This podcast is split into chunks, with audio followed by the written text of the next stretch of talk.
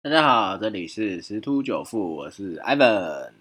哇，昨天这个拜登啊，终于确定入主白宫。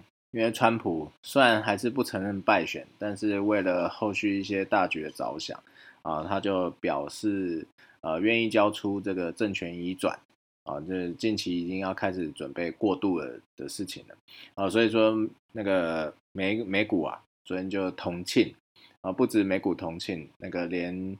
加密货币啊，比特币也上涨到了一万九啊。那早上看的时候还还是在一万九之上啊。这是呃，这个是全球各个领域都在庆祝。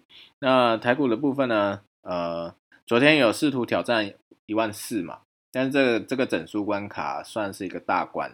呃，没有那么容易挑战，所以昨天反而是呃收黑。那今天早上因为受到昨天美股呃收红盘的基地，还是开开开一个高，但是稍微回档啊，这个可能会再稍微反复的测试一下啊，然后再才有机会上攻，不太可能一口气就攻过去。